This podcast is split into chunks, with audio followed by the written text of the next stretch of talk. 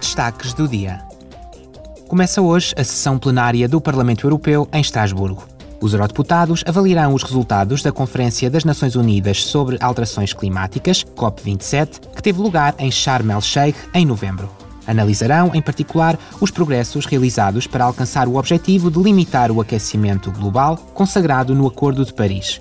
O Parlamento Europeu está atualmente a negociar com os Estados-membros o pacote Objetivo 55 em 2030, a fim de permitir à UE a concretização dos seus objetivos mais ambiciosos.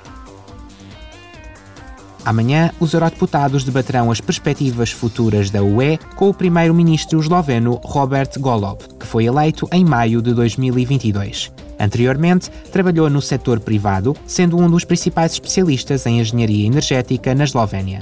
Este será o sétimo debate da série Isto é a Europa, a realizar-se no Parlamento Europeu, a fim de discutir com os líderes da UE as suas visões para o futuro da Europa.